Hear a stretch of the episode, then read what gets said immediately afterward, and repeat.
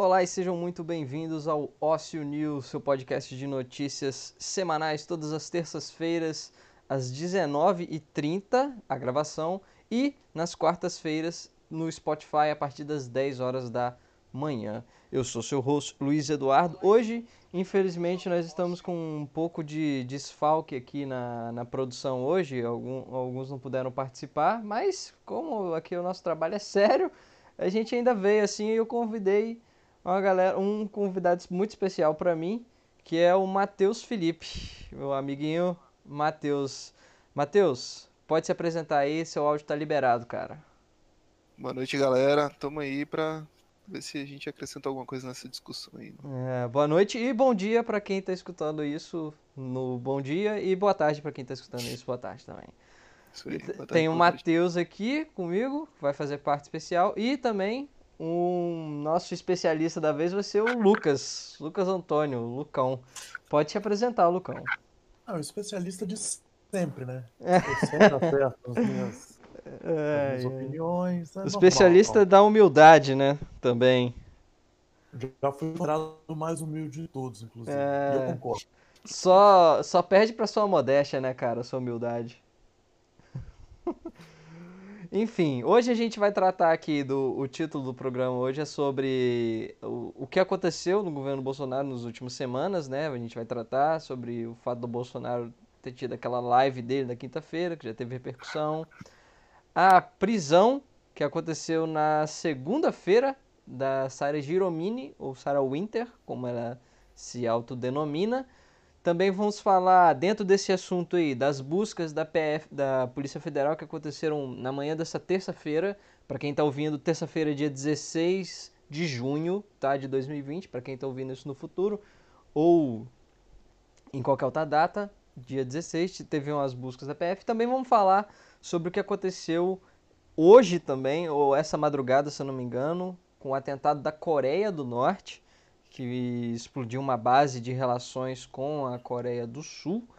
E entre outros assuntos aí, o assunto também do, do youtuber PC Siqueira, entre outras coisas que a gente separou para falar para vocês hoje aqui no programa com um grupo reduzido, mas muito é, informado e muito feliz em estar fazendo esse programa. Muito bem. Fala, Matheus, o que, que você ia falar? Não, é isso aí. Isso aí. É isso aí, obrigado. Vamos lá. Antes, eu queria fazer uma errata aqui. Porque no último programa, e eu recebi vários comentários sobre isso, no último programa o participante Tiago foi apontar uma, uma. foi falar uma coisa né, que já tinha sido falado no programa e eu o interrompi de forma bruta e deseducada. Infelizmente ele não está aqui no, no hoje programa, não tem nada a ver com isso, tá, gente?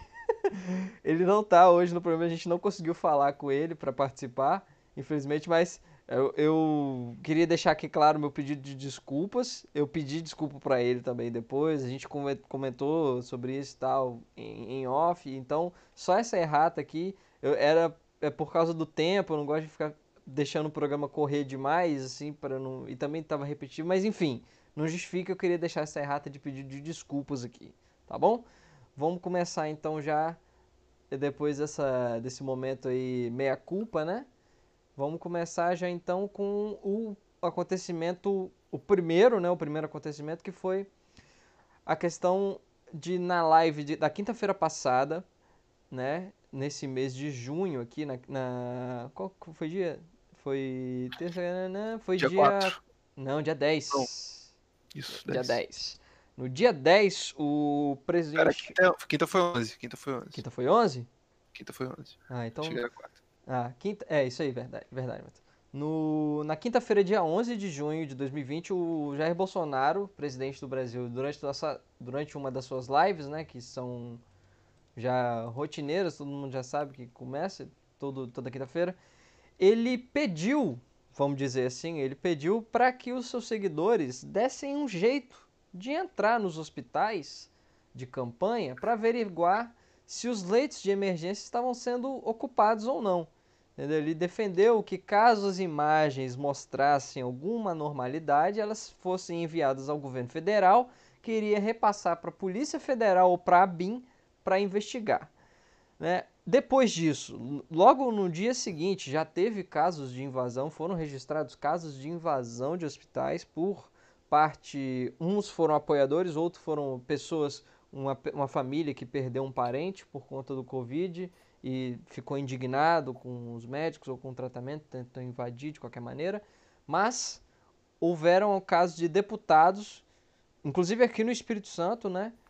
Que foram ver, invadir os hospitais isso gerou uma repercussão assim tremenda com a com a, a, a irresponsabilidade do presidente em falar isso, gerando até uma nota do Gilmar Mendes, que comentou que o, tanto a invasão dos hospitais quanto o pedido para os apoiadores invadirem é, é, pode ser considerado crime. Entendeu? Ele, ele, ele cita aqui. Cadê? Deixa eu ver se eu acho aqui. Uh, é, eu não vou, não vou. Eu deixei preparado aqui, mas eu não tô achando. Ele só. Aqui na matéria, ele só fala. Gilmar Mendes fez duras críticas à fala do presidente que incentivou seus apoiadores a invadir hospitais durante a, epidemia. Né? Enfim. Isso aconteceu durante esse fim de semana. E em meio a uma das várias crises que esse governo vem passando nos últimos dias. Então eu vou abrir agora para os comentários a respeito disso do Lucão e depois o Matheus, se quiser adicionar alguma coisa também, fica à vontade. Tá? Lucão, o que, que você faz da sua análise desse acontecimento? O que, que você acha que isso gera de desgaste para o governo? Se o governo é, é, pode fazer isso, por que, que ele faz esse tipo de coisa, né? Isso é, é a sua deixa, cara, pode falar. Olha, primeira coisa vem. A primeira coisa que só pode comentar é essa loucura, né? E, e do presidente. Porque. não, tem, não tem o que falar, cara. Olha o que, que ele disse. É difícil, né, cara? Então, assim, você vê é, tentando fazer uma, uma análise menos emotiva, mas você vê que tem completo desrespeito por autoridade, é, é, autoridade que eu falo nas suas áreas, que no caso são, são as secretarias de saúde, os próprios médicos, os profissionais de e saúde. Lembrar né? que, é, lembrar que já está há um mês sem ministro da saúde, né?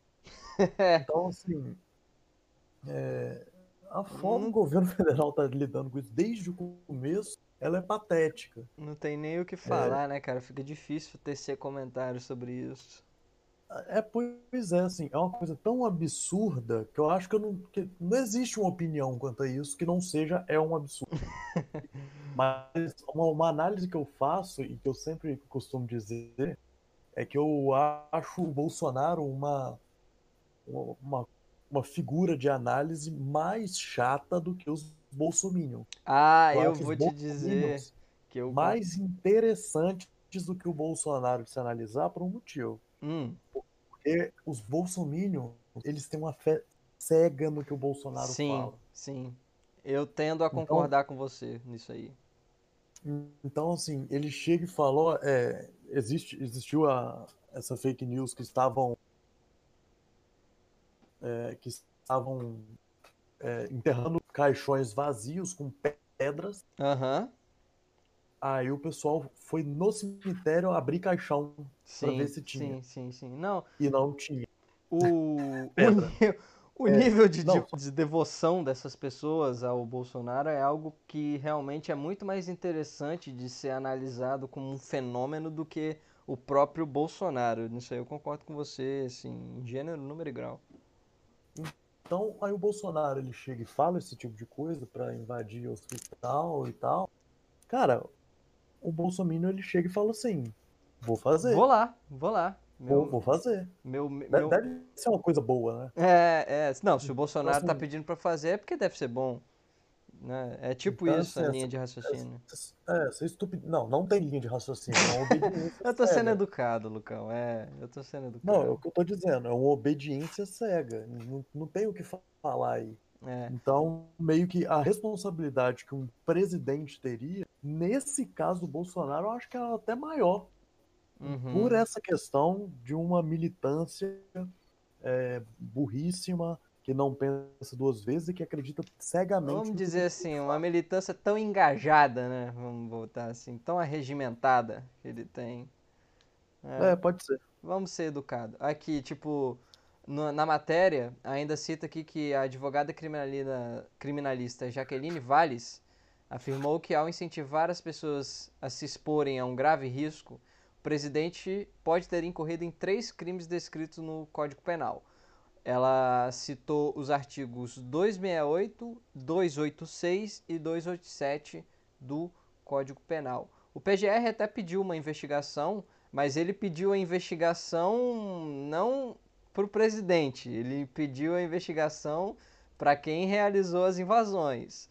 Ou seja, né, o que que, o que que isso passa? Quer dizer que o PGR, o, o Procurador-Geral da, da República, ele não vai abrir uma investigação, mais uma, contra o presidente, porque ele ainda quer passar uma imagem de que está fazendo alguma coisa, só que né, a gente sabe que esse tipo de coisa você punir o bolsonarista por ter fazer isso deve ser punido, obviamente, porque você está violando, está pondo em risco a sua saúde a saúde de outras pessoas.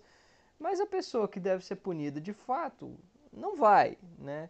Infelizmente.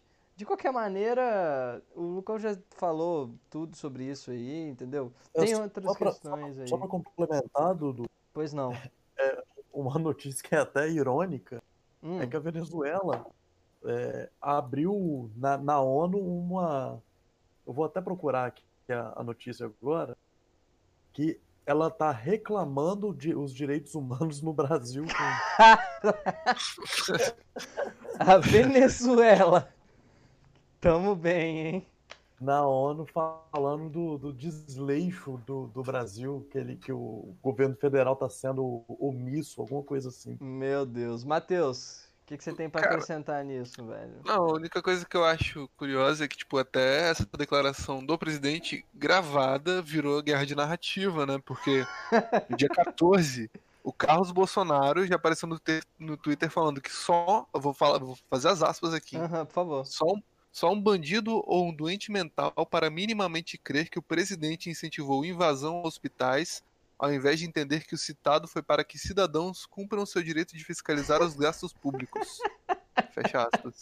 Sabe E aí- quê? É, fala, conclui, conclui. Não, e aí, tipo, a partir daí já, já tá dando desculpa dos Minions de, tipo assim, você pode fazer, você tem o direito de entrar onde quer que seja pra, pra, pra É, cumprir. A sua obrigação civil, né? Exato, exato. É, tem um, um, um, um ponto curioso aí que ele solenemente ignora, de propósito, não tenha dúvida, que o trabalho de fiscalizar o hospital de campanha e funcionamento de leito é do poder público, cara. É do governo federal essa atribuição. Não é? Já existem meios de fazer essa fiscalização, cara. Não tem que ficar pedindo pra civil invadir. Nem mesmo deputado. Teve deputado aqui do Espírito Santo que foi invadir. Hospital. E, e tal. eles, eu, eu tava lendo aqui a matéria, eles deram a mesma desculpa que o Carlos Bolsonaro deu pro presidente, que é dever deles ir no hospital pra investigar essas É, pois coisas. é. Você falou um termo muito interessante aí, que é a guerra de narrativas, e isso, rese- isso resume muito bem como opera o Bolsonaro e o bolsonarismo, né? Ele é sempre, sempre uma guerra de narrativas. Você nunca tem... Você divide tudo em duas versões. Foi assim Uhum. com a pandemia, quando começou, que era só uma gripezinha, e aí o outro lado dizia que não, o negócio é sério. Aí depois, beleza, o negócio é sério, mas tem o remédio. Aí não, não o remédio ele não faz nada, aí você divide entre quem defende o remédio e quem é contra o remédio. Você- entendeu? Você vai criando Sim. uma série de narrativas para poder manter ali sempre esse clima pesado, né? Esse clima que um lado tem que estar certo e o outro necessariamente tem que estar errado. E enfim, isso é desgastante. Tanto que a gente vê já que o, o governo está totalmente desgastado, a imagem dele, está tendo que fazer um monte de acordo com o centrão, com o centro político para poder se manter no poder, manter o projeto de poder. Enfim, eu acho que sobre esse assunto aí, eu- inclusive um dos motivos do Bolsonaro fazer esse tipo de coisa é para poder continuar criando, continuar alimentando a base dele de, de, de apoiadores e tal, continuar mantendo a narrativa de que ele é perseguido ou de que ele está tentando fazer um trabalho e as pessoas não deixam. Ou É, então, até mesmo tirar a incompetência dele e apontar assim, olha, eu até sou incompetente, mas tem muita gente muito mais Muito incompetente mais- que eu. é, É, é. Inclu- Inclusive, isso leva um assunto aqui interessante. Deixa, Pois- deixa eu pois só não, eu pois não. notícia. o regime de Nicolás Maduro denunciou a atuação de Jair Bolsonaro ah, é, em relação à pandemia durante a Secretaria-Geral das Nações Unidas. Ai, meu Ah, Deus Aí abre aspas para o Maduro. A negligência criminosa do governo brasileiro ao abordar essa relação, essa realidade nas, eh, nas regiões de fronteira sudeste do país é um motivo de um grande alarme. Ai, cara, isso é muito engraçado, Assim, velho. nada, nada é tão ruim que não possa piorar. Ah, né? o pessoal fala, fica perguntando, não, agora a gente chegou no fundo do poço. Galera, esse poço, meu irmão, ele não, não tem fundo, entendeu? Ele, ele vai, vai chegando e vai, sempre pode piorar. É, é, um dos temas que a gente vai tratar fala sobre, sobre essa questão também, mas não vai ser agora não. Agora a gente vai passar para o segundo acontecimento, também imediato, né, de relevância. Não tem mais o que falar dessa questão, tudo, tudo que deveria ser falado já foi falado também por alguns comentaristas políticos e tal. Enfim, próximo assunto agora, é, é, encerrando essa questão aí da, do Bolsonaro, das invasões e tal, a gente passa, passam-se os dias, o fim de semana passou, tiveram algumas manifestações é, é, contra o governo, outras a favor também, enfim, passou aí, né? Acho que não tem muito de relevante para comentar que já não tenha sido comentado no último programa.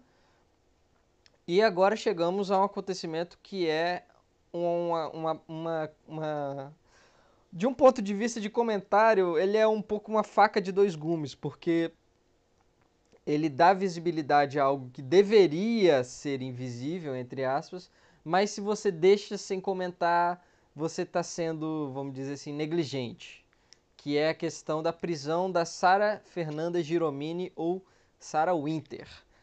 Ela foi presa pela Polícia Federal nessa segunda-feira e a a- o inquérito, o pedido de prisão dela foi motivado por uma por indícios de fraude na prestação de contas dela durante a candidatura dela. Quer ver? Deixa eu, deixa eu abrir a notícia para poder ler com um pouco mais de, de exatidão. Ó. Polícia Federal prende Sara Giromini e mais cinco em investigação sobre atos antidemocráticos em Brasília. Extremistas e outros integrantes do movimento bolsonarista são suspeitos de crime contra a Lei de Segurança Nacional. A advogada diz que prisão é política. O mandado foi autorizado pelo ministro do STF, Alexandre de Moraes.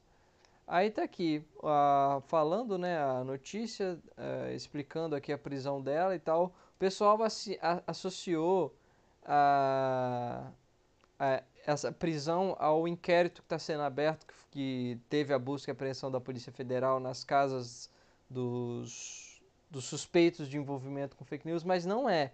Esse é outro inquérito que tem a ver com a questão da, da uma questão eleitoral dela, uma, possível fraude. Nas matérias aqui que eu, que eu separei, ela não, elas não expõem isso, mas foi isso que está no, no inquérito. Não tem, não é desse inquérito das fake news não, que o STF mandou investigar. É outro inquérito, beleza? Bom, ela foi presa. É, teve até um, um showzinho lá perto da, da casa dela quando ela foi presa, porque tinha um repórter tentando filmar, um outro cara lá chegou falando que não podia, enfim. Ela deu seu show. Também essa prisão veio depois dos atos que aconteceram lá no STF, na sede do STF. O pessoal soltou fogo de artifício perto do, do STF lá. Um dos caras que estava atirando, inclusive, estava falando que o ângulo desses fogos estava diferente, que ia mudar para tirar esses comunistas do STF. Enfim, essa pessoa, essa senhora, causou, mas causou, mas causou, mas causou e foi presa agora. Matheus, você quer comen- começar comentando ou eu deixo o Lucão começar de novo, cara? Pode o Lucão começar. Lucão, o show é seu. Começa aí que eu tô comendo bolo. Ah, tá bom. Bom, então eu vou comentar, vou começar comentando, porque é o seguinte, essa Sarah Giromini, ou Sarah Winter, para quem quiser chamar ela assim, que é o, O inverno está chegando. é o pseudônimo dela, ela era, ela era membro do Fêmen, antigo, antigo não, um membro, um- uma organização feminista aqui, um movimento feminista aqui do Brasil, conhecido por ser um movimento um pouco radical, porque né, a forma deles protestarem e tal, tudo isso é considerado como uma forma radical de protesto. Ela era membro desse grupo, diz a própria que foi treinada na Ucrânia por membros desse grupo do, do, do Fêmen também. Já chegou, e olha só, já chegou a tentar candidatar, a tentar a vaga no Big Brother Brasil, fez vídeo e tudo mais. Então é uma pessoa que ela sempre buscou destaque, né? Vamos dizer assim, é uma pessoa que sempre buscou destaque, tanto, tanto, destaque, tanto que ela era filiada ao DEM, foi expulsa do partido recentemente, e agora ela decidiu, logo depois que ela saiu do, do Fêmen, ela decidiu que ela era bolsonarista e que e montou esse grupo 300 do Brasil, que já chegou a falar abertamente que que é uma espécie de um grupo paramilitar de, a favor do, do, do governo, que já, já fizeram um acampamento lá perto do STF, tinha gente armada dentro do grupo, enfim, tem toda uma um mise-en-scène aí nessa questão desse grupo. Eu tinha uns 30 candangos lá, mas é, é, se diziam 300, e ela vinha, cara, já é, é, pedindo para ser presa, vamos dizer assim. Tem vídeos dela que ela pede para ser presa, inclusive. Mas ela vinha constantemente desafiando, desafiando a, a, a, as autoridades para ser presa, para poder, na minha opinião, pagar de mártir e com isso ganhar notoriedade e visibilidade suficiente para se candidatar a algum cargo. Essa é a minha opinião sobre isso, não é um fato, tá? O que eu falei antes disso, o fato dela ter feito acampamento e o caramba, tudo isso é fato. Agora, o que eu estou falando de opinião aqui, o que, que eu vejo disso, dessa tentativa dela, desses sucessivos ataques dela ao STF, ao ministro Alexandre de Moraes, isso é uma tentativa de colar a narrativa de perseguida política para ser presa, que ela conseguiu, e com isso conseguir se eleger para algum cargo, assim como várias outras pessoas desse, desse, que foram eleitos recentemente fizeram, né? Tem o caso do Daniel Silveira, que se elegeu lá, conseguiu visibilidade quando ele quebrou a placa da Marielle, ele, o Whitson e um outro deputado lá, quebraram a placa da, da Marielle Franco e tal. Então, na minha opinião, o que ela fez, ela conseguiu, né? Que é ganhar visibilidade, ser presa. Agora, se isso vai resultar em, em eleição para ela, é difícil dizer, porque 2022 ainda tem muito tempo. Mas na minha opinião, ela conseguiu. Ela conseguiu o que ela queria, foi presa e agora vamos ver o que, que acontece disso aí, né? Quem quer. A palavra é com vocês agora. Quem quiser pode, pode falar. Mas a minha opinião é essa. Eu acho que ela quer se eleger para algum cargo e conseguiu isso agora. E espera que o governo defenda ela. Vamos ver a postura do governo, né? É, vamos ver se ela ganhou força aí com, com possíveis eleitores, né? Eu, eu acho que todo mundo que está se associando com o Bolsonaro, principalmente as pessoas mais próximas, assim, estão se desgastando muito junto com ele, entendeu? A base de apoio vai conseguir eleger alguns, mas dependendo também do espalhamento dessa base, né? Por exemplo, assim, é, a, os apoiadores do Bolsonaro em São Paulo foram majoritariamente eleitos, né? A gente teve o Alexandre Frota, que na época era apoiador, uhum. a galera do MBL também era bem estava bem próximo ao Bolsonaro, né? Fez vários vídeos e declarações apoiando, né? Falando sim, que era um mal sim. Tem várias fotos galera... deles juntos e tal. Isso, e essa galera tava basicamente em São Paulo, né? E foi eleita. É, meu, minha curiosidade é saber se, tipo assim, os, esses 30% que são bolsonaristas, que acham o governo ótimo, se eles estão espalhados ou se eles estão meio que unidos. E aí, dependendo desse espalhamento, eles vão conseguir eleger quem tiver no estado deles, né? Ah, tá, entendi. Então, eu não sei se, por exemplo, essa Sarah Winter, por qual estado que ela entrar, se ela vai ter base para ser eleita, né? Que ela já tá, de qualquer forma, no, extremo, né? Pois é. Vai ter um eleitor moderado querendo pegar ela, ao contrário de, por exemplo, os caras desse, esses caras do MBL, que talvez sejam mais ah, vistos como mais moderados. É, atualmente eu acho difícil a galera de centro ou centro-direita e, e, se despencar para o lado de candidatos ex-bolsonaristas, vamos dizer assim, porque né, ficou claro para todo mundo que saltou do governo antes que esse pessoal, essa galera, eles têm uma agenda própria que nem de direita é, vamos dizer assim. Que é uma agenda de projeto de poder mesmo, né? Que é você viver às custas do Estado, assim, de uma maneira bem parasítica, né? Eu criei isso aqui, mas é parasita mesmo que uso. Mas é. Eu concordo com você, cara. Agora, eu acho que ela pode ter força. Ela provavelmente vai tentar sair por São Paulo. É o meu chute, entendeu? Porque uhum. é onde. Onde ela acha que ela, ela deve achar que tem mais chance. Né? Eu não sei se São Paulo ainda tem tanto apoio assim ao Bolsonaro. Eu chutaria o centro-oeste do, do país, ali por por Mato Grosso, essas regiões assim, né? Do centro-oeste.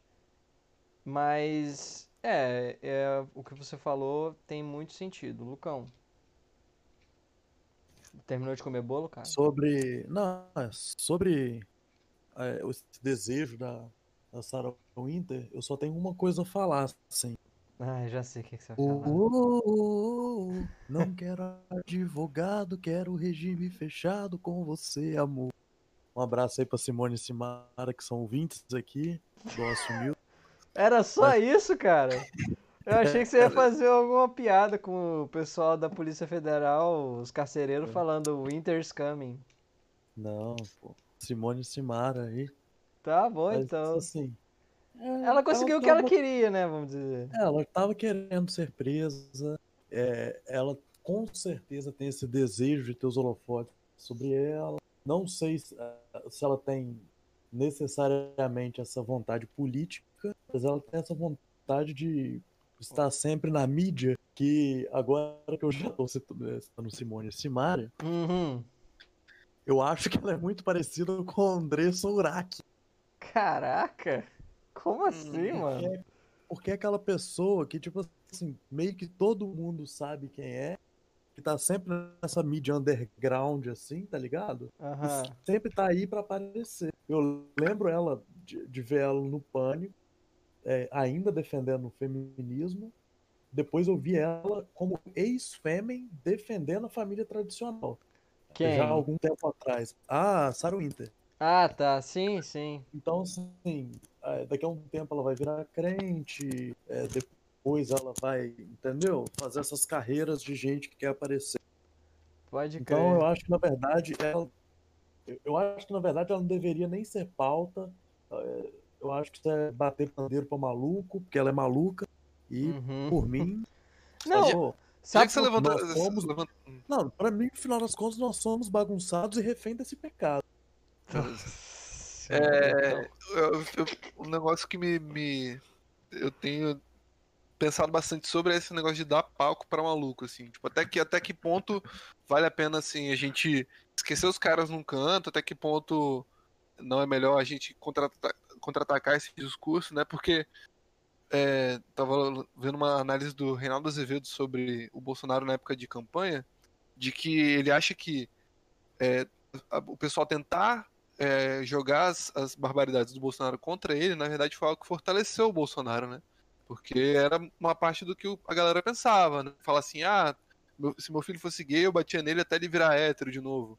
E, e, isso é uma parte do que o eleitorado dele pensava, uma parte do que a população a pensava. A sociedade brasileira tinha muito esse preconceito dentro de si, né? Esse tipo de raciocínio fácil, vamos dizer assim, raciocínio simples, né? É, e, e tipo assim, até que ponto você não contra-atacar esse discurso também não dá margem pra galera, tipo, continuar achando que tá na razão de pensar assim, né? É, essa é a pergunta de um milhão de dólares, Matheus. entendeu? O como você contra-ataca um discurso de desinformação ou de, de, de preconceito sem dar visibilidade para as pessoas que propagam esse dis discurso? É, é a pergunta de um milhão de dólares, não tem tá tendo, até, tá tendo até uma polêmica, não sei se vocês estão vendo, daquele podcast do Monark. Não. Que eles vão chamar o, aquele Xbox Mil Grau, né? Pra uhum. participar. É, e, e, e, aí o, o cara que... De racismo, né?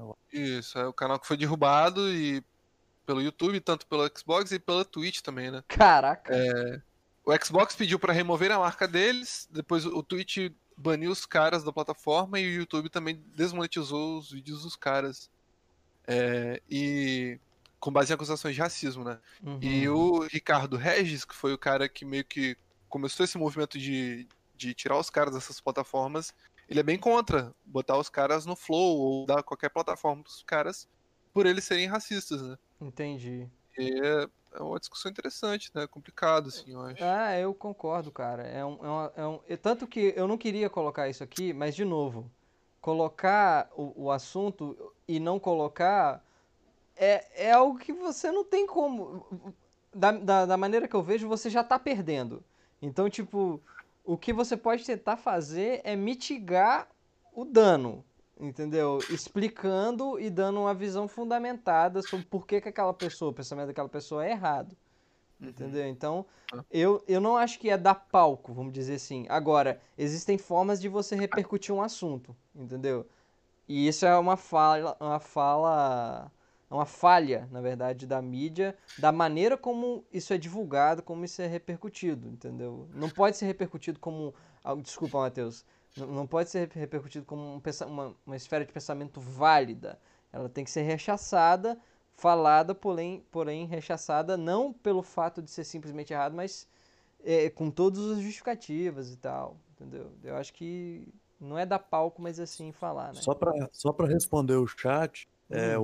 hoje meu microfone tá mais baixo que o normal, provavelmente, porque eu não tô com o meu fone, eu tô fazendo aqui com um fone meio que improvisado, tá, galera? Não, ô, Lucão, eu, eu botei eu- na, na, na mixagem aqui, eu dei um boostzinho no seu áudio pra ficar tranquilo. Ah, beleza. Mas enfim, o que tinha pra falar sobre isso era isso, né? Porque começou como uma parada que não deveria ser divulgada mesmo da maneira que foi, porque o pessoal colocou muito foco nisso como uma ameaça, tipo, assim, eu, na minha opinião, desmedida, mas agora que ganhou relevância tem que ser punido, e se não for, fica ruim. Então, a prisão dessa mulher, é, é, dessa, dessa pessoa aí, agressiva e tal, é no mínimo a, a, a resposta que já deveria ter vindo há muito tempo, né? Enfim, era o que ela queria, mas era o que tinha que acontecer também. Então tem esse tem esse paradoxo aí, tem essa ambiguidade da decisão. Ô, Dudu, só para eu responder aqui também o comentário do, do Gabriel, Pois inclusive não. agradecer ele que tá aí no chat, é, eu não acho que ela, o Gabriel postou aqui que, ele, que a Sarah Winter é uma pessoa pró-mulher, só que ela mudou de, de abordagem, né, de roupagem, que ela antes era feminista de esquerda e agora ela é feminista de direita.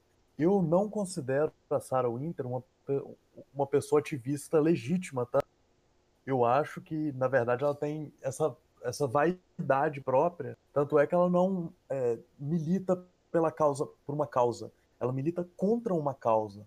né? Por Ela, isso que eu não, por isso que eu não concordo que ela seja, por exemplo, uma feminista ou de direita ou de esquerda. Eu acho Aham. que, na verdade, ela só quer aparecer, mas essa é a análise que eu faço. ela é ela, né? Ela tem os interesses dela, ela enquanto com quanto que ela tem relevância, ela vai falar o que for preciso para ganhar essa relevância, né? Vamos dizer assim. É, o, aquele cara é, que faz o grande debate na parte da noite, esqueci o nome dele. É, ele até falou que, que o, ele não considera a Sarah Winter uma ativista. Ele O Augusto de considera ela- Arruda, Botelho? É. eu acho que é. é. É um que tem um terno muito bonito. Sim, é muito o, é o Dr. Augusto, sim. E que considera ela um extremista. Então eu faço dele assim as minhas palavras. Ok. É uma, uma, uma manifestante sem convicção, né? Ela fala o que for da, pra da plataforma, né? Pra... É. Ela tem xingamentos ótimos, tá? A gente não vai Muito reproduzir ofensivo. aqui, tá? Muito ofensivo. Tá bom, então. Vamos pro próximo tema, ainda dentro do governo, antes da gente passar pro tema que o Lucão tá, tá doido pra falar aqui. Mas só pra encerrar a questão governo Bolsonaro, vem aí também nessa esfera da Sarah Winter, logo depois dela ter sido presa, hoje, na terça-feira, aconteceu uma busca da, da Polícia Federal em. Peraí. Ixi, pronto. Eu perdi a matéria aqui porque eu não sou leitor do Estadão. Droga. Mas a Polícia Federal fez 21 buscas e apreensões hoje. Uma delas, inclusive, na casa do apoiador do. Eu não sei o que, que chama ele, jornalista. Jornalista não. Do apoiador do, do Olavista lá, Alan dos Santos, do Terça Livre, cara que libera as terças, né? E fizeram mais uma ação da Polícia Federal e é isso. Não tem muito o que falar além disso, né? Acho que é mais uma, uma, uma atuação aí do. É, foi aquela investigação pelo STF também. Mais uma vez o STF mostrando o seu poder, né? Vamos dizer assim. É, uma notícia recente agora do STF do Alexandre de Moraes determinou a quebra dos sigilos bancários da Carla Zambelli, do Haroldo de Oliveira e outros nove parlamentares que são bolsonaristas. Né? Pois é. É, pois é, foi, foi, mais recente essa notícia, né? Por isso que a gente não colocou na pauta. Sim, sim. Sim, tá, é difícil comentar sobre até porque, né, como aconteceu muito, muito rápido, a gente não tem tantos detalhes do que que foi, do que que vai resultar disso e do que que, que que foi a, a, a vamos dizer, a intenção do, dos poderes com isso daí, né? Ao meu ver, é mais uma chance, é mais uma oportunidade que o poder tem, o STF tem de mostrar ao presidente que se esse pessoal não recuar, vamos dizer assim, é, o destino dele vai ficar cada vez mais obscuro, né? Para dar um exemplo. Porque ele está indo aonde, vamos, vamos colocar, ele está indo aonde tem coisa, né? Tá, tá indo atrás das pessoas que dão suporte ao bolsonarismo, né? E ao Bolsonaro. Então, é, o que vai vir disso é difícil dizer assim, mas uma coisa é certa, é uma demonstração de força, né? É uma demonstração de que claro, claro. Não, não, o STF não está acuado mais pelo é executivo. O que a gente está tá falando durante as semanas, né, Dudu? É sempre, na verdade, um jogo de empurra que cada um está mostrando ali seus poderes. É. E, e o, o STF está sempre buscando ali pelo meio é, legal, né? às vezes dando umas exageradas com várias críticas que a gente tem sobre. Claro, claro. Mas sempre, ó, é, só, mas... só pra. Deixa eu te interromper, Lucão, desculpa, é rapidinho. Mas sempre salientando que crítica ao STF é válida desde que ela não seja uma crítica à existência do STF, tá? A Vamos... instituição, exatamente. Exato. Então, tem que deixar isso bem as decisões, claro. As críticas ah. são as decisões e não a são, né? Exato. É, exatamente. Criticar é... a decisão a gente faz, inclusive, direto na academia, né? É um negócio que você vê bastante. Claro, assim, claro. Até questões mais complexas, inclusive. Beleza, esqueci o que eu tava falando. Bora pro próximo. Desculpa, Lucas, é porque eu te interrompi, infelizmente. Não, mas eu esqueci mesmo. Esqueceu mesmo? Eu é... posso responder aqui uma, uma pergunta aqui do chat? Só um segundo antes de você, eu vou encerrar vai. esse assunto do STF, a gente vai pro próximo já. Aí, na, na ida pro próximo, você responde a pergunta. Mas o que eu acho interessante é o seguinte: a gente teve essa fala do Bolsonaro no fim de semana, teve a declaração do general Luiz Eduardo Ramos falando que falar em golpe militar é um absurdo, mas é bom a oposição não esticar a corda, né? Seja lá o que isso queira dizer, porque a gente vê qualquer pessoa que acompanhe o Brasil nos últimos anos, nos últimos dois anos, vê que quem estica a corda né, a oposição, muito pelo contrário, o, governo Bolsonaro governa sem oposição, o que é algo sem precedentes, acho que desde o Lula, vamos dizer assim, né? Que não tem uma oposição. Pode falar, Matheus. Não, não, a, a corda é dele, ele que decide quando ela está sendo esticada, né? Entendeu? E essa operação do STF e a prisão da, da Sara mostra o seguinte: o STF não está mais com medo, vamos dizer assim, de um golpe via militar, porque já percebeu que essas falas de generais que são da reserva, inclusive o juiz, o general Luiz Eduardo Ramos foi, vai estar sendo encaminhado para a reserva, esse tipo de ameaça não cola mais, porque é uma ameaça que o Bolsonaro fazia desde que ele chegou no poder, vai dizer assim, ó, eu tô aqui com os militares, os militares têm meu apoio, eu tenho apoio deles, eu posso dar o golpe, não sei o quê. Entendeu? E aí o, o STF foi falou, então, beleza, a gente vai fazer uns negócios aqui, tá? E foi e avançou e fez o que tinha que fazer dentro da lei, vale ressaltar, dentro da lei. Obviamente que certas ações, nem, nem tudo é 100% jurídico, tem a motivação política por fundo, mas não é a motivação política que invalida a ação jurídica, para deixar bem claro. Mas assim, a gente vê também com essas ações, essas últimas duas, a prisão da Sarah Winter e essa investigação da PF, que o STF já entendeu que não é a maior parte dos militares que dá suporte ao Bolsonaro. Tem uma ala, sim, que tem uma veia mais autoritária e reacionária, mas a boa parte da, das, das instituições militares que cumprem o papel de instituição de Estado e não de governo não está interessado na aventura golpista. E só você ver que esse papo de golpe, de tomada de poder via militar, só existe dentro de algumas alas do Exército, das Forças Armadas brasileiras, do Exército Brasileiro. A Aeronáutica e a Marinha não estão dispostas a embarcar com, com o governo Bolsonaro em qualquer aventura golpista que seja, entendeu? Então, eu acho que é uma, é uma resposta também a essa declaração, sabe, do, do general. Para sintetizar aqui o assunto, a minha opinião. Eu acho que esse assunto não vai poder ser discutido. Provavelmente vai acontecer mais coisas para a gente discutir esse assunto especificamente, né? Em outro programa, mas da forma que eu vejo, da forma que eu analiso, é, é isso que, que se demonstra através dessas atitudes do Poder Judiciário nos últimos dias. Fechando aqui agora, então, esse bloco de governo brasileiro, a gente vai passar para outro bloco depois a gente vai falar sobre o caso do PC Siqueira. Eu vi aqui no chat o pessoal pedindo. A gente vai só comentar algumas coisinhas bem rápidas. Mas o bloco de governo agora está fechado. Deixa o, o Lucão vai responder só... a pergunta e a gente passa para o próximo bloco. Isso. É. O primeiro ponto aqui que eu é, tem um comentário aqui do Gabriel, que eu só quero dizer que eu concordo com você. A segunda é a pergunta do Nicolas. É, você acha que existe proximidade da Sarah Winter em relação aos movimentos de supremacia branca. Eu acho que nas manifestações não, não houveram manifestações de supremacia branca, porém existe esse dog whistle, esse apito de cachorro, né? É a expressão usada, que é um sinal para supremacistas brancos de representatividade, que no caso é a bandeira da é, ultranacionalista da Ucrânia. Uhum.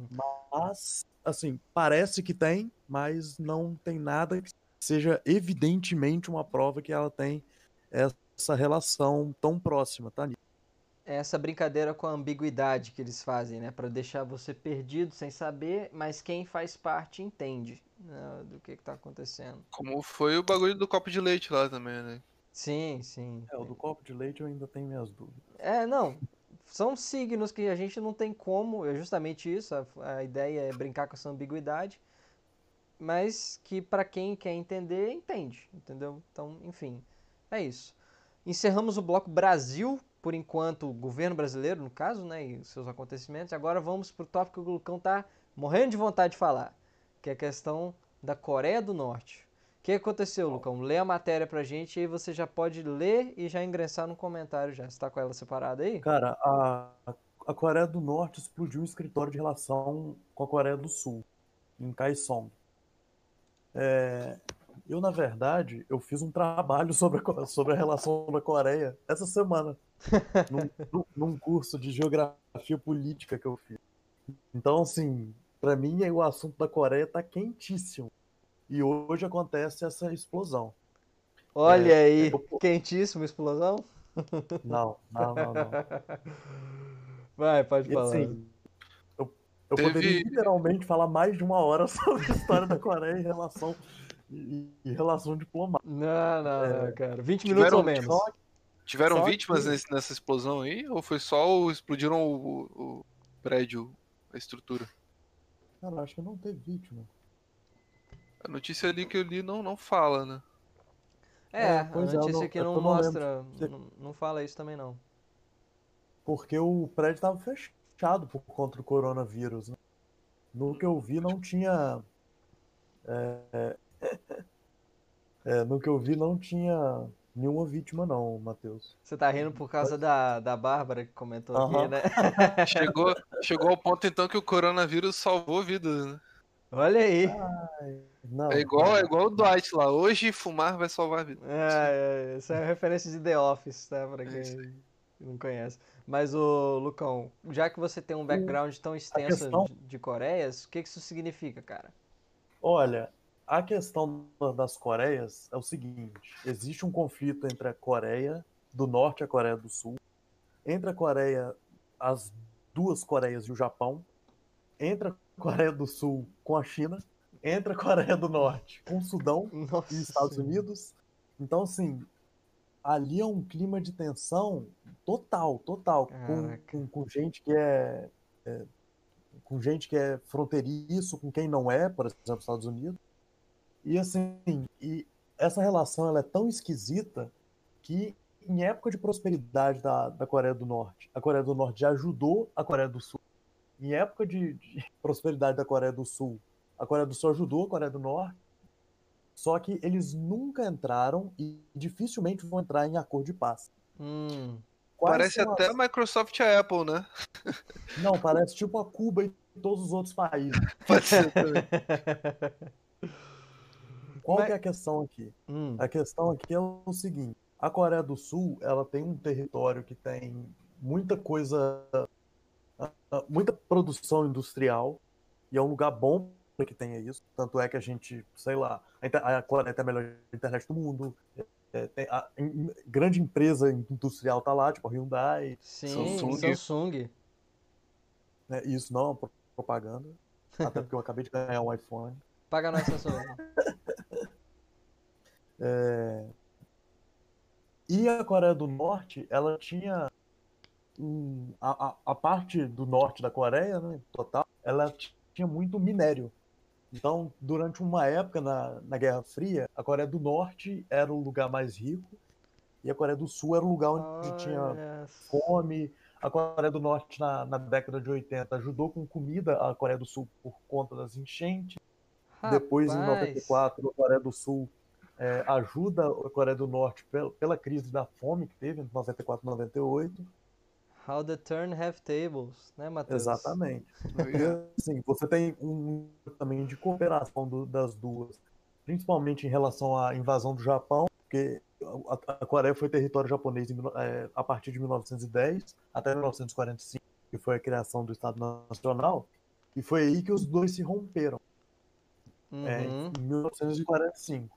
Porque quando acaba a Segunda Guerra Mundial, o Japão tem esses territórios é, é, tirados dele, Uhum. e ali começa a Guerra Fria dentro da Coreia, que, é que É, acaba na, na Guerra da Coreia em 1950. O que, que isso Isso. tudo tem, a- tem a ver com a notícia de hoje? hum, Primeiro, que Kaesong é uma, é, é uma cidade de- histórica da, da Coreia do Norte, que já foi, se eu não me engano, e agora eu devia ter anotado isso, já foi capital da Coreia do Sul. Uai. E, a- e ali é uma, assim, capital histórica, né? Ah, tá. E ali é um lugar onde se media os conflitos. É, e além de ser um lugar que se media os conflitos, tem muitas empresas dos dois lados da Coreia ali.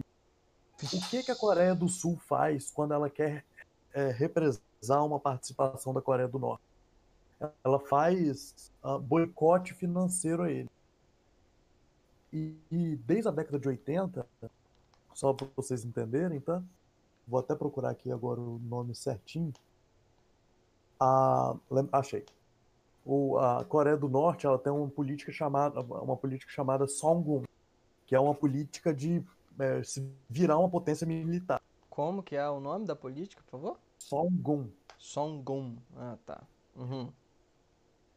Continua. é que é o seguinte: a única coisa que vai manter a autonomia da Coreia do Norte é ser uma potência militar. Uhum. Na década de 80, depois de 84, a Coreia do Sul, depois da Sexta República da Coreia do Sul, eles começaram a pensar diferente. Eles começaram a pensar que só tendo uma liberdade econômica que garantiria a autonomia da Coreia do Sul. Olha Os só. dois, só para vocês saberem, são os, são os países mais, com mais é, exército proporcional do mundo. Coreia do Sul e Coreia do Norte? Isso. Caraca, Maior exército proporcional do mundo. Os dois. caraca. Resumindo a notícia de hoje, o que que isso aqui aconteceu? Isso é uma represária da Coreia do Norte, e a Coreia do Norte, desde a década de 80, por conta disso tudo que eu falei, Aham. só, cons- só consegue, entre aspas, é, se representar através de ataques militares ou ataques simbólicos. Tanto é que esse, por exemplo, não teve, até onde eu vi, não teve é, nenhum morto. Uhum. Não teve morte. Então é uma, é um, é uma- vamos supor, um, um grito, vamos dizer assim, tipo, oh, tô aqui, tipo isso? Exatamente. Hum, E, além disso, é uma questão que a gente não sabe como está a situação da Coreia do Norte é, pela questão do coronavírus, né? Nossa senhora, pois é, né? Então, assim, Lá não tem, né, cara? não tem caso, né? lá, lá eles até acharam a cura.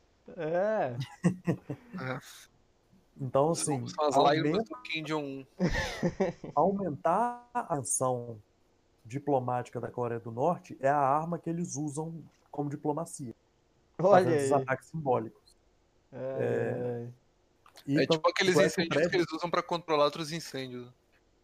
Não, é tipo você atacar barco que tá à deriva, você fazer é, teste de míssil e jogar no mar perto do Japão, Sim. entendeu?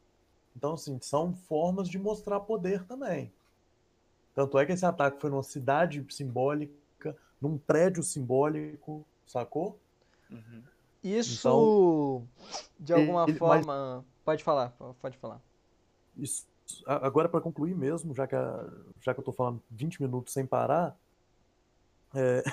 Não, tá de boa. o que que- eu vou falar o que eu acho que vai acontecer baseado na história. Eles vão, eles não fazem esse ataque, vêm com alguma, é, alguns pedidos, que eu esqueci agora o nome disso de verdade, e, e logo depois as coisas se pacificam de novo. Ah, Então é tá. meio que uma bravata, só que é uma bravata com mísseis nucleares. É, então não tem chance de haver um envolvimento dos Estados Unidos e da China disso daí não, né? Entre os dois. Envolvimento tem, sempre tem, desde Ah, Jimmy tá. Carter. Não, sim, mas o envolvimento direto, querer... assim, É. Isso não vai ser a Terceira Guerra Mundial, isso Ah, não vai tá. ter um envolvimento muito maior, mas é uma forma de bravata e, e é uma bravata que né, assusta. Entendi. É porque eu acho preocupante, cara, porque segundo a nova atualização do calendário maia, o dia do fim do mundo é dia 21 de junho, tá? Agora vai. É, então fica esperto aí, entendeu? Saiu agora, não sei se vocês viram isso. Eu nem, eu nem ia falar disso aqui no programa, mas eu decidi falar depois que você citou isso aí. Saiu agora que atualizaram com os dias que foram perdidos na tradução do calendário para nosso, nosso modelo. Foram. Houveram a correção aí, e segundo a nova correção, dia 21 é o fim do mundo, galera. Dia 21 de junho. Tá? Então é isso aí. É, a gente tá na Agora até, até né, jogar Last of. Us 2. aí. Pois é, né? A gente, a gente tá na fica na torcida, né? O fim do mundo deixou de ser um medo pra virar uma esperança. Virou uma esperança, pode crer. Enfim, era isso, Lucão? Ou tem mais alguma coisa pra falar sobre a Coreia? Eu sei que tem, tá? Mas eu não vou deixar você falar mais, não. Que tipo de pergunta é essa? Não, não, vou deixar encerrado então, porque já tá quase na hora de acabar o programa. E aí a gente vai deixar esse último assunto agora só pra dar uma pincelada por cima, pra poder encerrar já. Já vai dar uma hora de programa, a gente já estourou de novo o limite. É, né? Todo programa a gente tá estourando o limite, gente. Então é assim que vai, vai fazendo, até um dia a gente achar o formato ideal. Chega na meta e dobra a meta. É, O limite então- não tem limite, Rogerinho. a gente ia falar sobre coronavírus aqui no Brasil, que é o que está acontecendo no momento, né, cara? Que é o mais relevante. Porque o número de casos continua aumentando, várias capitais e várias cidades em que o isolamento foi flexibilizado voltou a ter alta de casos explosiva. Minas Gerais agora está vivendo um drama. O próprio governador de Minas Gerais, o Romeu Zema, veio a público falar que está achando preocupante o número de casos aumentando, sendo que ele mesmo no- em maio virou, maio não, maio ou abril, um desses meses, um desses dois meses aí, ele virou e falou que Minas estava sob controle, foi maio.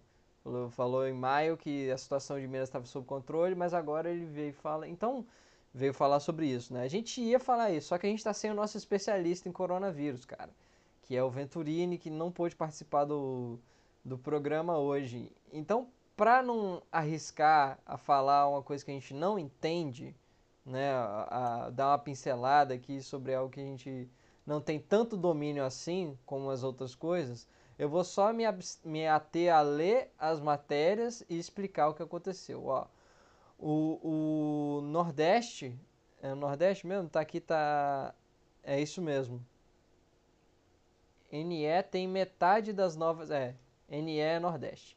Tem metade das novas mortes por Covid. Total é de 44.118, isso na última segunda-feira, dia 15 do 6.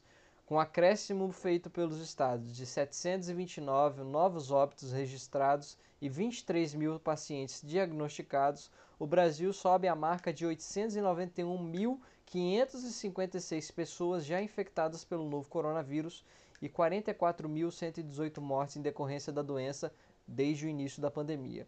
Os dados são resultados de apuração em conjunto feita por veículos de mídia, do qual o UOL, que é o site de onde eu estou lendo a matéria, faz parte e tem como base as informações de secretarias estaduais de saúde, já que o governo e o Ministério da Saúde não tem mais divulgado os dados com a mesma exatidão e precisão que havia feito no começo da pandemia.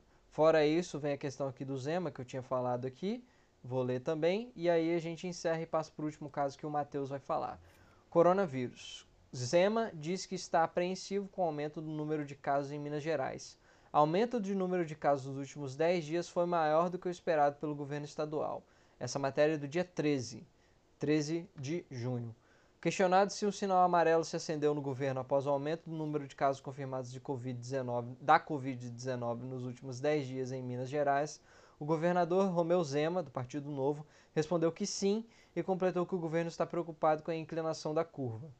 O governo determinou que a região central retornasse da onda amarela para a onda branca do programa Minas Consciente, com a decisão, alguns estabelecimentos que estavam autorizados a funcionar, como salões de beleza, loja, lojas de roupas e papelarias, tiveram de fechar as portas. Bom, é isso que tem para falar sobre o coronavírus aqui, de mais relevante que aconteceu. A gente se solidariza por todas as famílias que perderam parentes, que perderam amigos, pessoas que perderam amigos ou conhecidos para a Covid. É, quem fala desse tema aqui no programa é o Venturini, infelizmente não está participando hoje. Mas enfim, é um número absurdo que a gente não queria que chegasse, mas dada a inatividade do governo federal, que insiste em jogar a culpa disso para os governadores e prefeitos, a gente vai vendo o número cada vez mais aumentando, mais aumentando, mais aumentando. Então, sobre esse assunto do coronavírus, a gente não vai comentar nada além disso, a não ser que você queira comentar algo, Lucão, ou você, Matheus, queiram complementar isso. Eu só queria te dar um complemento aí que você falou inatividade do governo, acho que é muito pior, né? O governo não tá inativo, ele tá jogando contra, né? é, né? Tá efetivamente contra, é verdade. Você tem razão nisso aí. Infelizmente. Isso. Lucão. Não, eu tô tranquilo. Tá tranquilo? Eu não, cara. Então, minha solidariedade a todo mundo que perdeu algum parente ou que tem alguém que esteja internado nesse momento, vítima da Covid-19. Que tudo corra bem e que vocês possam né, encontrar algum tipo de esperança no futuro, apesar de um cenário tão nebuloso e triste que a gente vive no, no atual momento do Brasil. E falando em nebuloso e triste, a gente tem um caso que é os dois, né? Que é o caso do youtuber PC Siqueira, que foi acusado recentemente de pedofilia e de abuso de menor por conta de uma conversa, de um vídeo dele que foi divulgado nas redes sociais nos últimos, nos últimos dias, em que ele é, reagia, né? ele recebia a foto de um menor e fazia comentários de cunho sexual é, a respeito disso, como se tivesse gostado ou tivesse tido algum tipo de prazer com relação a isso. O caso é muito nebuloso a gente ainda não tem nada de, de como apontar e dizer que aconteceu, porque como veio num, num exposed, né, que o pessoal chama de Twitter, é tudo muito circunstancial. As apurações pela, pela polícia estão sendo realizadas. Hoje mesmo ele deu um depoimento na delegacia e tudo mais. Mas enfim, é, a gente só está falando porque aconteceu. Matheus, é seu chão agora, eu sei que tem para falar, cara. Tá. É, desse assunto, assim, é, o resuminho, além do que você falou, a gente tem o fato de que no dia seguinte o PC publicou uma declaração falando de que era falso e apontando indícios que corroboravam esse, essa versão dele, né, de que seria, teria inconsistências no relógio do, da, da gravação de tela. que o símbolo de verificação lá do nome dele tinha um espaçamento que não deveria ter, que era um Samsung gravando na tela de um iPhone e, e alguns outros elementos, né? Uhum. É, como você disse, assim, eu como, como alguém que tenta ser um garantista penal, apesar de falhar às vezes, é de que a gente não pode chamar de pedófilo alguém que não foi condenado por pedofilia, a gente não pode é, chamar de corrupto alguém que não foi condenado por corrupção. Isso é algo assim que, que eu mesmo falho, assim, principalmente quando são pessoas de que eu não tenho muito, muito, muito apego, muito, muito, muita, muito carinho de, de falhar, assim. Vamos botar assim, um exemplo de um político desses do centrão, vamos dizer, que ganha um cargo é. e o cara. Você vê que o cara tá querendo, tá mal intencionado ali com aquela parada, entendeu? Só que ele não é condenado. Isso, como tem fortes indícios assim agora saindo dos Bolsonaro, né? De, de lavagem de dinheiro, de corrupção, de outras coisas aí. Vem esse instinto, mas você não pode falar, entendeu? É, de uma forma coerente, não, acho que a gente tem que evitar. Mas é, nesse caso do PC a gente não tem nada concreto ainda, né? Como você mesmo disse, gente, as investigações estão sendo realizadas e a gente tem que ver no que, que vai dar. É. Além do, do, dessa gravação de tela, depois do pedido da, da afirmação dele de que o vídeo seria falso sa saíram alguns áudios, também supostamente dele, a voz parece ser a dele, eu, pelo que eu ouvi, né? Eu vi duas vezes. Sim, sim. É, e ele diz nesses áudios de que não vai ter mais jeito, de que ele vai ter esse estigma de pedófilo para sempre, o que é meio que uma verdade, a gente considerando é, o histórico da internet quanto a acusações de pessoas, né? Até pela cultura do cancelamento e tudo uhum, mais. Uhum. E que ele fala que ele sente que ele tem traços de pedofilia, por ele ter se sentido excitado com as imagens da criança que ele viu, né? No contexto que ele viu. É. Ele, é... com relação a esses áudios, ele disse que eles são verdadeiros, ele, isso ele, ele mesmo falou em depoimento, mas que foram retirados de contexto. Isso, o que, que me leva a, a, aquele pensamento que eu compartilhei com você, né? De que talvez fossem áudios retirados de vídeos dele, né? Trechos retirados, ou até alguma coisa que fosse parte de uma, uma de algum outro sentido, né? Mas também não é, sabemos. Isso né? cabe às investigações. Por que, que eu trouxe esse é. caso para cá? Até o Lucão acho que comentou que não, não, a gente não, era, não deveria falar e tal. Não foi, não, não é por causa desse, desse do, do caso em si, mas é por causa da, do tribunal de internet que a gente vê acontecendo nos últimos dias. Nos últimos dias, não, nos últimos anos, né? Pode falar, Matheus. Eu tenho alguns fatos interessantes em relação a isso. Assim, me, me lembrou muito da, da questão do linchamento, né? como o linchamento é uma cultura no Brasil. É, não é. só no Brasil, no mundo também, né? É, é, o linchamento ele vem com essa, essa cultura de que a socióloga Luciana Ramalho Ribeiro, que ela fez uma tese sobre linchamento, e ela fala que esse é um comportamento de uma sociedade que está em crise de representatividade e que não acredita mais no sistema judiciário. Pois então as é. pessoas tomam a justiça pelas próprias mãos porque elas não acreditam que vai ter outra solução, né? Sim, e sim. nesse ponto, assim, a gente, eu, eu e o Luiz, principalmente como estudantes de direito e como estudantes dessa área, a gente tem que reafirmar que o, juri, o judiciário ele é falho em muitos sentidos. Ele é lento, ele consome muito recurso, ele tem, ele também tem corrupção, ele também tem sim, vários problemas. Sim. Caro, mas ele ainda né? é caro. É, ele ainda é a melhor solução que a sociedade civilizada encontrou para a resolução de conflitos. Pois é. Solução pelas próprias mãos é um negócio que historicamente não dá certo. Não dá certo. Que não, não, não faz sentido. A gente tem exemplos históricos passados e apesar da gente não aprender muito com a nossa própria história, a gente deveria pelo menos repensar isso internamente, né? É. É, é, de acordo com o sociólogo José de Souza Martins, ele fala que acontece um linchamento por dia no Brasil. Caraca! Então a gente tem alguns casos, inclusive ligados à internet. O mais famoso eu acho que é o da Fabiane Maria de Jesus, que ela foi espancada por moradores de sua comunidade por duas horas, por ela ser parecida com o retrato falado de uma mulher que foi divulgado no Facebook, né? Nossa. A galera da comunidade dela achou que ela era parecida com esse retrato falado de uma mulher que supostamente estaria sequestrando crianças na região e eles abordaram ela quando ela estava voltando para casa, espancaram e a mataram. Meu é, Deus do céu.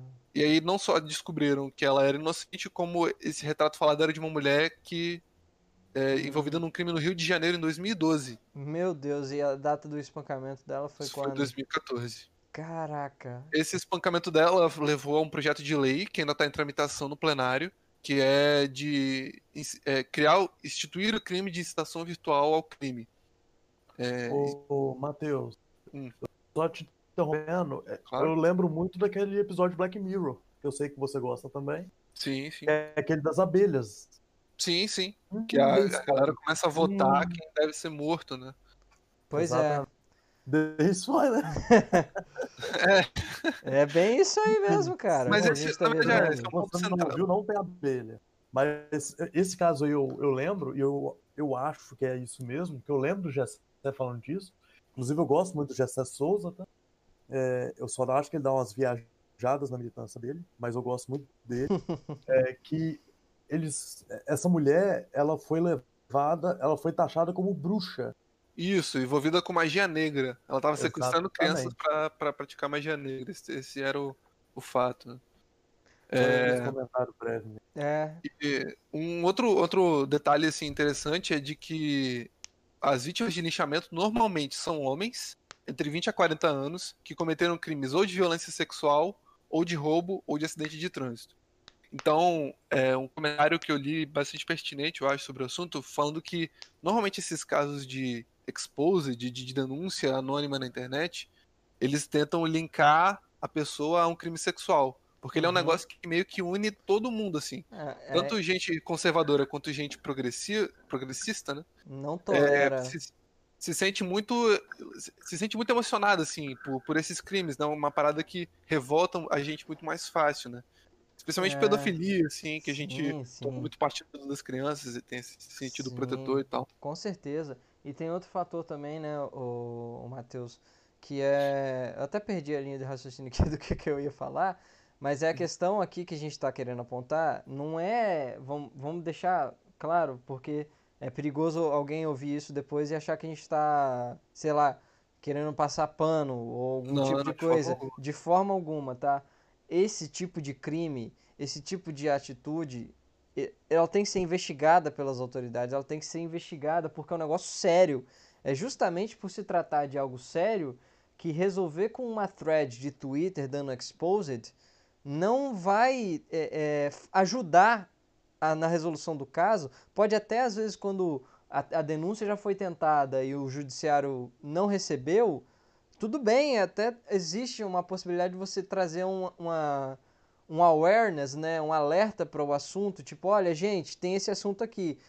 E aí você apresenta todo o histórico do caso, o que foi acontecendo, quando começou e tal, e faz ali, né, e, e traz luz para aquele assunto. Como foi, como são, por exemplo, os protestos e os pedidos de justiça para o caso do João Pedro, para um caso de um outro jovem de 15 anos que desapareceu, o Guilherme, também nesses últimos dias.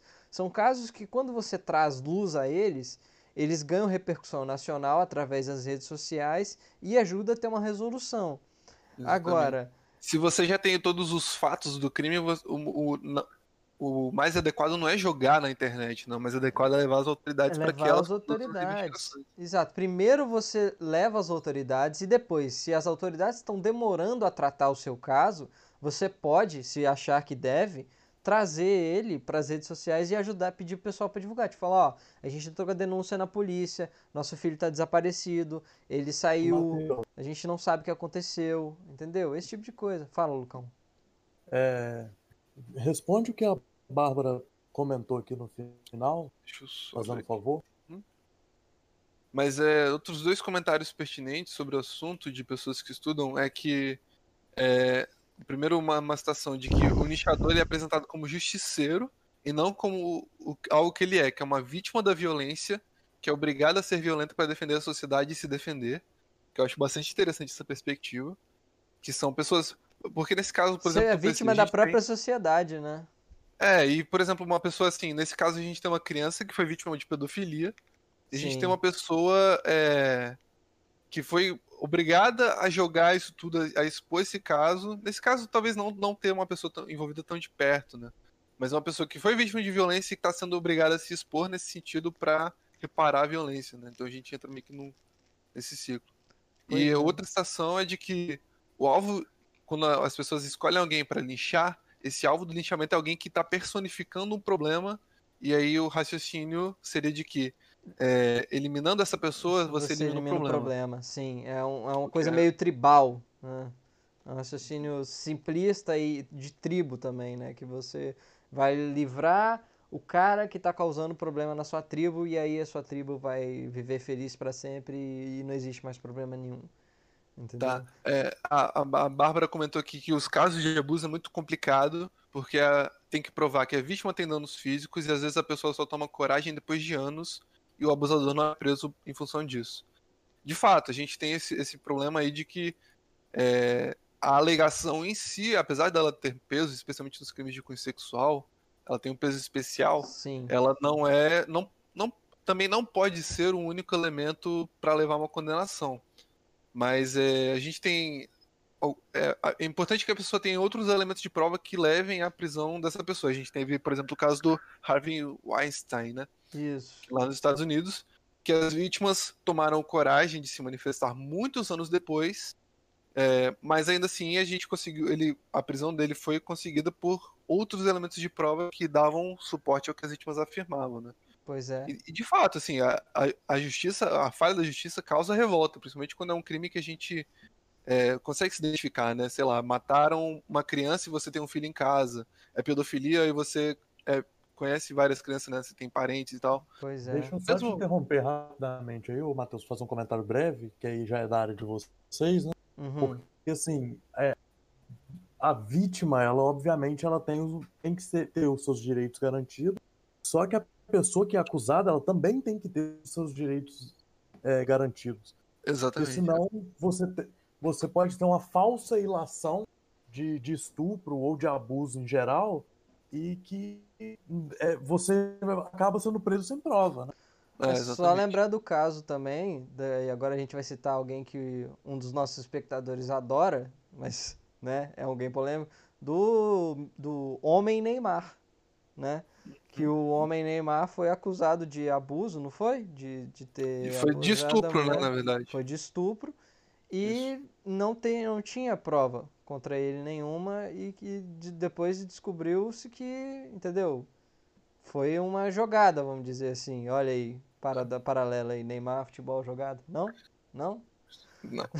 O que eu não vou tolerar é falar mal do Neymar num programa que eu tô, só aí. Ai, ai. Mas. Enfim, é... a questão que, que eu trouxe pra cá, eu vou deixar você concluir, tá, Matheus? Guarda aí, é rapidinho. Eu trouxe esse assunto pra cá, é um assunto polêmico, é um assunto que desperta paixões, porque ele trata de algo grave, né, uma imputação de crime grave, que é o crime de abuso de menor, de estupro até, né? Que ele, ele vai ser. Ele pode ser capitulado como isso, não quer dizer que é.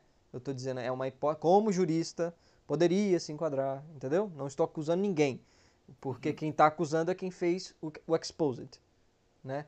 Mas o ponto é que é importante trazer esse tipo de discussão para a gente criar uma conscientização de que não é com o exposed de Twitter que a gente vai resolver os problemas do mundo ou do Brasil certamente ajuda a trazer uma luz para o assunto, mas a, a, a, atuação ela tem que ser dada no âmbito institucional, ela tem que ser dada defendendo o Estado democrático de direito, a jurisdição e eu, todos os elementos que compõem o direito e o Estado democrático de direito. Né? Por mais que tenha nobres as intenções da pessoa que vê um absurdo desse e quer trazer o exposed, mais nobre seria se ela tivesse ido direto na delegacia denunciar, fazer a denúncia. Entendeu? Sim. Porque você fomenta uma mentalidade de linchamento, que o Matheus já citou os exemplos aqui, que gera. Isso gera uma bola de neve, né? um, um de acontecimentos que vai alimentando uma mentalidade justiceira que não deve ser, né? O nosso histórico brasileiro, infelizmente, não é muito bom com justiça, mas a gente tem que lutar pelo nosso sistema judiciário, por mais falho que ele seja, entendeu? Eu trouxe isso para trazer essa discussão aqui, não é para ficar passando pano nem para inocentar ninguém, é para trazer a discussão para onde ela deve estar, tá, que é essa questão, na minha opinião. Matheus, pode concluir agora, o que, que você ia falar? É, não, a, a conclusão é que, até pela resposta que eu estava dando para a Bárbara, é de que a justiça é falha, mas ela não pode, isso não pode ser fundamento para a gente des descartar a justiça como forma de solução, né? É, meu pai é um cara que ele fica muito, é, como, como posso dizer, é, apaixonado, ele fica com as paixões elevadas quando ele está assistindo o noticiário, ele vê casos de presos que foram soltos e tal. E eu falo para ele sempre que a gente não pode tratar o bandido como o bandido trata a gente, porque a gente vira bandido também, né?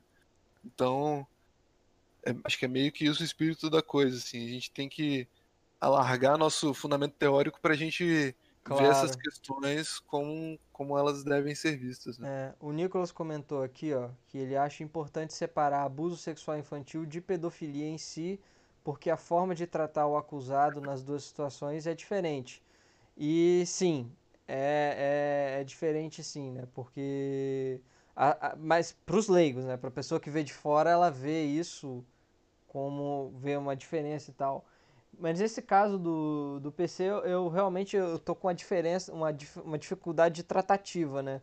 O, o que que ele tá sendo acusado, o, Matheus? O que que é a acusação Tá sendo, formal tá sendo dele? acusado de pedofilia, até, até onde eu vi, pela, pelo compartilhamento de imagem de menor, né? Ah, é O, pelo o abuso, acho que na- no caso se enquadraria mais a conduta da mãe dele. Isso. A É, diferença... a, a Bárbara perguntou a diferença. Aham, Pedofilia é o consumo de imagens ou é, qualquer outro conteúdo envolvendo nudez, é, sexo, qualquer coisa que ponha o menor nessa situação de, de satisfazer a lascívia de uma pessoa. Isso. É, E o, o abuso de, de abuso sexual infantil é uma pessoa que diretamente atua para é meio que a pessoa que produz o conteúdo. Pensa assim, o pedófilo é a pessoa que consome, o, o abusador é a pessoa que produz esse conteúdo, uma pessoa que bota a criança para fazer sexo, bota a criança para tirar foto, Exatamente. Mas nesse, nesse esse- acho, acho que essa seria uma forma fácil de diferenciar as coisas. Sim, sim. Enfim, é, o que a gente tinha para falar desse caso é isso, né?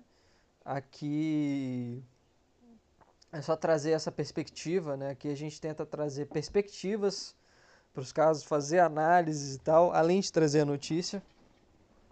Sim, é repugnante de qualquer forma o, o caso, mas ainda assim é, né? é Aquela questão. Existe meio para tratar esse tipo de coisa que é a justiça. Mas é trazer e dar perspectivas sobre os assuntos, né? Sair um pouco do, do, do mundo das paixões e da, da revolta emocionada e para uma perspectiva racional, analítica das coisas, para a gente tentar entender o, o momento que a gente vive e as situações que a gente vive nos vários momentos, né, da nossa vida. Eu acho que é essa Como- proposta de Como trazer diz o esse Clóvis de assunto. Barros, é uma questão de brio, né? Uma questão de. É uma questão de brio, exatamente.